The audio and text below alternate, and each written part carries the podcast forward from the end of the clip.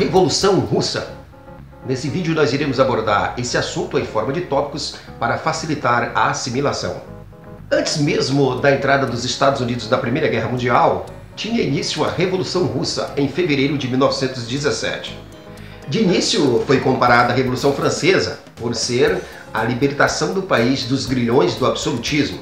Mas logo se verificou que a Revolução Russa não tinha paralelo na história uma vez que nesta não foi a burguesia que assumiu o poder como ocorreu na Revolução Francesa, e sim o proletariado. A Revolução Russa influenciou o mundo. Os antecedentes da Revolução Russa. No início do século XX, a Rússia tinha cerca de 150 milhões de habitantes e vivia um período conturbado com o absolutismo, o antigo regime, que impunha valores que se chocavam com o mundo capitalista em ascensão. A pirâmide social russa. No topo da pirâmide social russa nós vamos ter os grandes proprietários de terra, os boiardos, o clero, membros da igreja ortodoxa e os oficiais do exército. Na base da pirâmide social russa, o campesinato. Lembrando que a sociedade russa era organizada pela posse da terra e por títulos honoríficos. Quem eram os boiardos? Nobres, proprietários de terra, né, que exploravam a grande massa camponesa, cerca de 80% da população russa. Apesar dos estatutos de emancipação, elaborados em 1861, né, terem dados aos servos, os mujiks, é, a habilitação e a liberdade para se tornarem proprietários, cerca de 40% das terras continuavam concentradas nas mãos dos boiardos, a nobreza. O czar Pedro o Grande o desenvolvimento e as conquistas e o engrandecimento do Estado, né, típico do mundo moderno, foram representados na Rússia pelo czar Pedro Grande, de 1682 a 1725. Ele adotou novas formas de administração, é, um novo modelo de educação, importou tecnologias ocidentais e transformou São Petersburgo na capital russa. Esse espírito desenvolvimentista só retornará à Rússia na segunda metade do século XIX. A dinastia Romanov, no poder desde 1613, governava de forma absolutista. O czar sempre se confundia com o Estado, agia para a grandeza do império e de seu próprio poder, deixava a burguesia atrelada à sua autocracia e o Estado não atendia aos desejos de modernização e industrialização da burguesia russa. Mas, com os últimos czares do século XIX para o século XX, nós vamos ver uma mudança nessa dinâmica social e política da Rússia. Né? O czar Alexandre II, de 1855 a 1881, aboliu a servidão, eliminou as dívidas dos mujiques, mas foi assassinado por revolucionários radicais nihilistas. Né? Os nihilistas eram um grupo de opositores ferrenhos ao czar. Depois nós vamos ter o czar Alexandre III, de 1881 a 1894. Ele praticou uma repressão radical contra os anarquistas e os marxistas e fez isso por meio da Ucrânia, a polícia política. Encorajou investimentos estrangeiros, alemães, belgas, franceses, ingleses, e isso acabou por impulsionar um contraste na Rússia é, entre a estrutura oligárquica cesarista e os efeitos modernizantes. Nicolau II, 1894 a 1917, né, foi o último dos czares, continuou a industrialização fundamentada em capitais internacionais né, e viveu o desfecho da Revolução de 1917. O ensaio revolucionário de 1905, né, a Guerra Russo-Japonesa de 1904 a 1905, né, de caráter imperialista, pela disputa da Coreia e da, e da Manchúria, né, é, terminou com a derrota do czar e de seu projeto expansionista. E essa situação encorajou a oposição. Em 22 de janeiro de 1905, se organizou uma manifestação pacífica em frente ao Palácio do Governo de Nicolau II, em São Petersburgo, que foi reprimida por este violentamente. Os manifestantes queriam apenas uma entrevista com Kizar, né? E foram até lá em marcha pelas ruas da cidade cantando o hino de fidelidade ao Kizar. Deus salve o Kizar! Né? Mas acabaram sendo dizimados às centenas. Uma onda de protestos e intranquilidade se espalhou por todo o Império Russo, que resultou em greve geral e levantes militares, como o encoraçado Potemkin, por exemplo. O encoraçado Potemkin O encoraçado Potemkin fazia parte da esquadra russa no Mar Negro e também se rebelou contra a autocracia do czar. Reivindicando reformas políticas, era uma advertência ao czar que até as forças armadas poderiam abandoná-lo. O Tratado de Portsmouth de 1905. Em meio a essa situação, o czar Nicolau II foi obrigado a assinar o Tratado de Portsmouth em 5 de setembro de 1905. O tratado põe fim à Guerra Russo-Japonesa e entrega ao Japão a parte setentrional da ilha de Sakhalina, a península de Liaotang e a Coreia. O Manifesto de Outubro. O Kizar lançou no mês seguinte, em virtude das pressões de todas as partes, em outubro de 1905, o Manifesto de Outubro, que promete ao povo é, a instauração de uma monarquia constitucional e parlamentar. Os soviets e a Duma. Iniciou-se, portanto, a formação dos soviets, que são os conselhos de trabalhadores em várias regiões da Rússia. É. Uma das promessas de Nicolau II era a formação da Duma, o parlamento russo, que se reúne em 1906. Entretanto, o czar enviou à Duma decretos que colocavam-na abaixo de seu poder. A Duma criticou a atitude do imperador é, e este dissolveu a Duma e convocou outra Duma de caráter censitário. Essa nova Duma foi organizada com deputados é, a partir da, da posse de propriedades é, e foi organizada pelo ministro Stolypin. O assassinato de Stolypin e a reação absolutista. Em 1911, o ministro Stolypin foi assassinado por opositores radicais. E a reação absolutista se impôs quando o czar reestabeleceu a monarquia cesarista, que vai passar agora a conviver com a Constituição, a Duma e os soviets, os opositores do czarismo. Nós vamos ter os narodniks, que significa ida ao povo, os populistas. Nós vamos ter os nihilistas, partidários do anarquismo de Bakunin. Nós vamos ter os sociais-democratas, defensores dos princípios marxistas, que em 1903, em Londres, no segundo congresso do Partido Operário Social Democrata, se dividem em duas facções. Nós vamos ter os mencheviques, minoritários, e os bolcheviques, majoritários. Os mencheviques, que vem de menche, que significa minoritários, né? é, eles eram minoria, eram marxistas ortodoxos, que defendiam o amadurecimento do capitalismo para só então almejar a implantação do socialismo. Defendiam a revolução burguesa contra o czarismo e esta deveria ser é, liderada pela Duma, né? e seus líderes eram Georgy Plekhanov e o Yuli Martov. Os bolcheviques, de Bolsh, que significa majoritários, defendiam a Revolução Socialista, a instalação da ditadura do proletariado, com a aliança entre operários e camponeses, apoiavam-se nos soviets. A divisão da, do, dos sociais-democratas se intensificou a partir de 1914 mesmo assim, eles continuaram a catalisar a crescente e generalizada insatisfação popular contra o cesarismo. A Primeira Guerra Mundial e o colapso do cesarismo. Os russos, como os demais países, esperavam que a guerra fosse rápida. A Rússia lutou contra a Alemanha e a Áustria e a Hungria no fronte oriental, né? É, visava conquistar os estreitos de Bósforo e Dardanelo para alcançar o Mediterrâneo. Sem poderio militar e tecnológico e muito menos econômico, sofreu inúmeras derrotas e o czar foi responsabilizado. Os resultados da guerra para os russos do czar. As derrotas foram acompanhadas de deserções em massa de soldados russos. É, os alemães conquistaram metade do território russo. Mais de 1,5 milhões de soldados russos morreram nos campos de batalha. Né? E isso vai favorecer a organização das oposições que se preparavam para a insurreição na Rússia.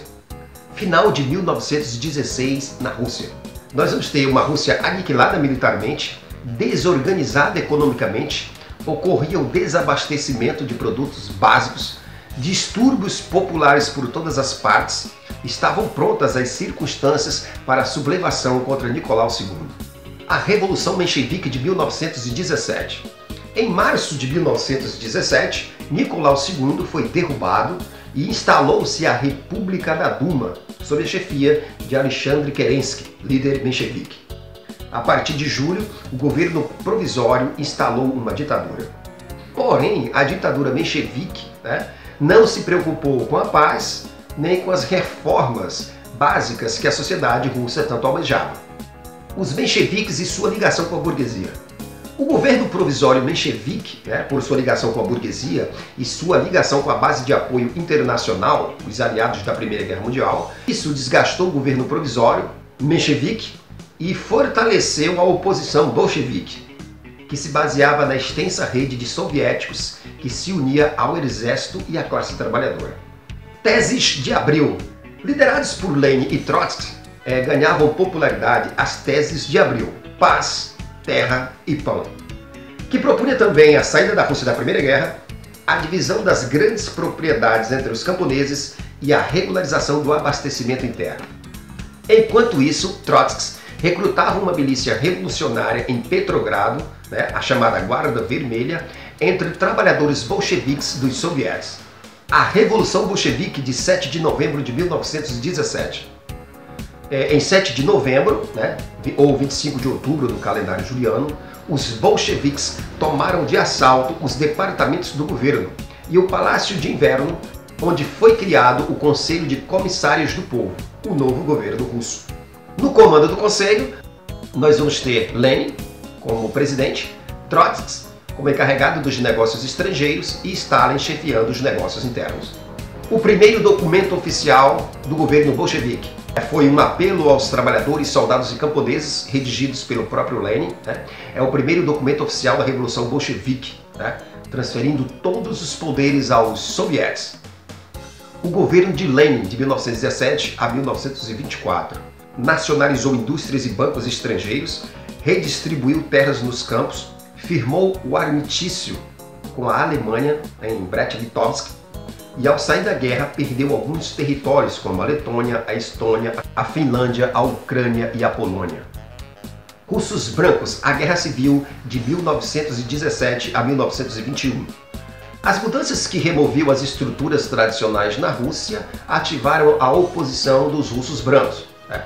Esses russos brancos eram os mencheviques e os cesaristas, que apoiados pelas potências aliadas, Inglaterra, França, Japão e Estados Unidos, não aceitavam a saída da Rússia da Primeira Guerra e mergulharam, portanto, a Rússia numa guerra civil até 1921, que vai terminar com a vitória dos bolcheviques, os russos vermelhos. A economia durante a Guerra Civil, ou o comunismo de guerra.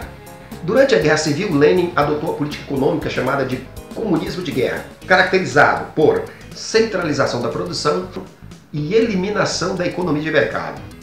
Objetivos do comunismo de guerra: conseguir recursos para enfrentar tanto o cerco internacional quanto a guerra contra os russos brancos. As requisições forçadas com o confisco da produção agrícola rural anularam a compra e venda e fazendo desaparecer o uso da moeda. A nova política NEP. Em 1921, apesar da vitória bolchevique sobre os russos brancos e aliados, surgiram crises de abastecimento e revoltas camponesas contra o confisco da produção agrícola. Portanto, Lenin instituiu a nova política econômica, a NEP. O que era a NEP? Era um planejamento político estatal sobre a economia, né?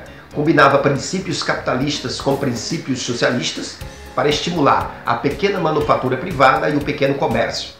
A venda de produtos por camponeses no mercado né, era um, um meio de motivar tanto a produção quanto o abastecimento.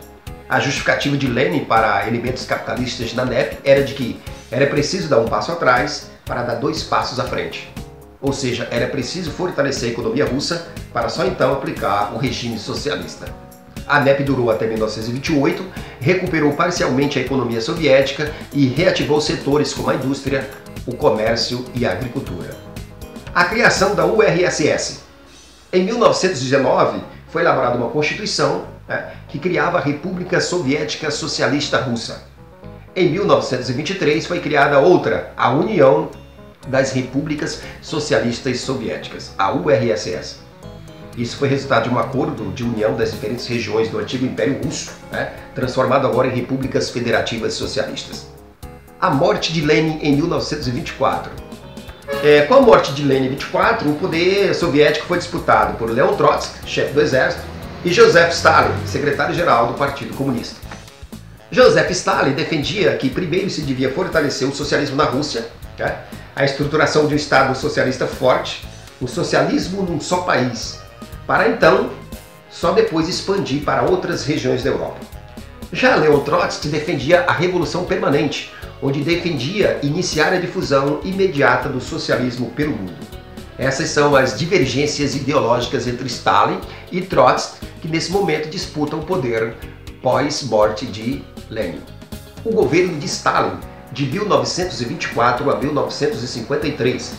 Stalin venceu a disputa né, e marginalizou Trotsky até eliminá-lo. Com Stalin no poder, a partir de 1928, a economia viveu a socialização total. Aboliu a NEP e instaurou os planos quinquenais, elaborados pela Gosplan, órgão encarregado da planificação econômica russa. O primeiro plano quinquenal, 1928 a 1933, buscou o aumento da produção de maneira global, estimulando a industrialização, sobretudo na siderurgia e maquinaria pesada. No meio rural, foi instalada a coletivização agrícola, os sovkhozes, fazendas estatais, e os kolkhozes, cooperativas. Os resultados dos planos quinquenais. Ao ser implantado o segundo plano quinquenal, em 1933, os reflexos do primeiro já podiam ser sentidos. Como, por exemplo, a indústria de base que crescera sete vezes mais em relação a 1928 e a indústria de bens de consumo que crescera quatro vezes mais. Foi durante o segundo plano quinquenal que se construiu o metrô de Moscou, de 1934 a 1935. O terceiro plano quinquenal, 1938, visava desenvolver a indústria especializada, destacadamente a química. Entretanto, não pôde ser colocada em execução devido à explosão da Segunda Guerra Mundial. Stalin, no plano político, consolidou seu poder, assumiu o controle integral do Partido Comunista que se tornou o poder máximo na supervisão de todos os sovietes, o Partido Comunista da União Soviética. Em 1918, os comunistas tinham adotado o nome de Partido Comunista, mas em 1925 passou a se chamar Partido Comunista da União Soviética, PCUS. Subordinado ao Partido Comunista estavam a Tcheca, a Polícia Política Revolucionária, né? e em 1922 foi transformada em GPU, a administração política do Estado sob a chefia de Stalin. A centralização do poder por Stalin. Stalin vai centralizar todo o poder, né? vai eliminar a oposição de Trotsky, né? exilando-o em 1929, e afastou todos os seus opositores nos expurgos de Moscou, que irão de 1934 a 1939, através de condenação, expulsão do partido, punições diversas que tiveram como objetivo a instauração do Estado stalinista. Né?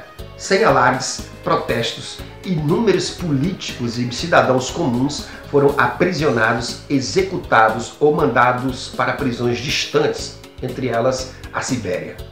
A GPU e o assassinato de Trotsky em 1940. Mesmo morando no México, Trotsky continuava protestando contra Stalin, né? através de panfletos, condenava, por exemplo, os expurgos de Moscou, e ele foi assassinado por um agente da Polícia Política GPU no México em agosto de 1940. O Comintern, no plano externo, apesar de apoiar os partidos comunistas internacionais, o Comintern, a União Soviética foi reconhecida por vários países capitalistas, obtendo uma relação harmônica na convivência internacional. Porém, na década de 50, a ascensão e a consolidação dos governos fascistas de Mussolini e Hitler provocaram a alteração na ordem política mundial envolvendo a União Soviética nos conflitos do período. Esse foi um resumo sobre a Revolução Bolchevique. Espero que vocês gostem. Dê um like aqui embaixo, se inscreva no canal e até a próxima!